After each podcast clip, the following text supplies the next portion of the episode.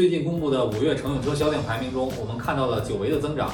乘用车零售一百七十四点二万辆，同比增长百分之二十八点六，环比增长百分之七点三。从这次销量榜单里看到了四个比较有意思的现象，和您分享一下。第一个呢是小型车领域，三年前五菱宏光 mini EV 开创了电动微车的新品类，包括奇瑞、长安、吉利等企业纷纷跟进。但是似乎宏光 mini EV 已经风光不再，五月售出两万零三百四十六辆，虽然位居轿车第七，但同比下滑百分之三十点二五。而且宏光 mini EV 所在的 A 零零级整体市场就在下滑。好在五菱三月推出的缤果接了班，这款车属于小型车，五月销量一万四千一百六十四辆，上市两个月销量都在一点五万辆左右。比亚迪在这个领域也不甘示弱，四月底推出了海鸥，上市第一个月销量就达到了八千四百二十七辆，后劲不可估量。以前在这个领域呢，以飞度和 Polo 为代表的燃油车已经被边缘化了。五菱和比亚迪的这两款车会不会带火这个区间呢？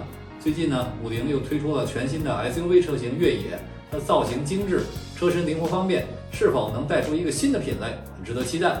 第二个看点就是长城汽车豪赌混动战略初见成效。长城汽车五月销售六万两千三百六十七辆，同比增长百分之十五点一，环比增长百分之十二点九。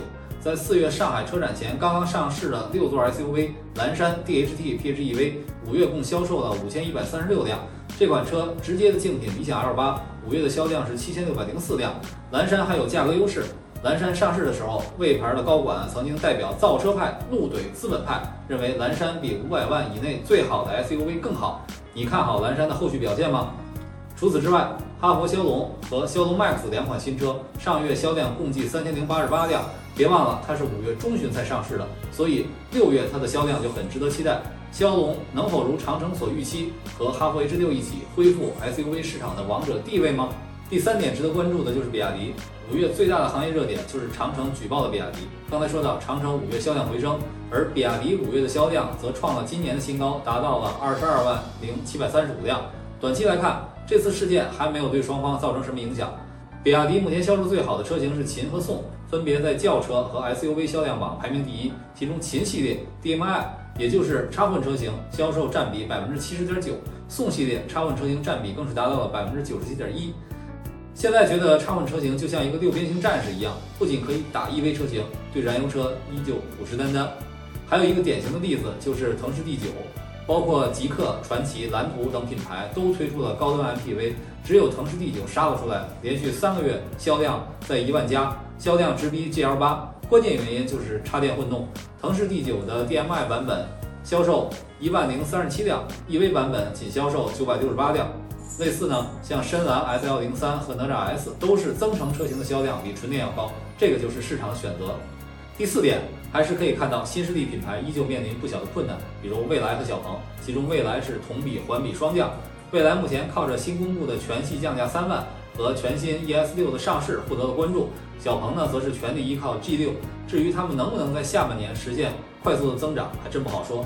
此外呢，还有一个很值得去琢磨的方向。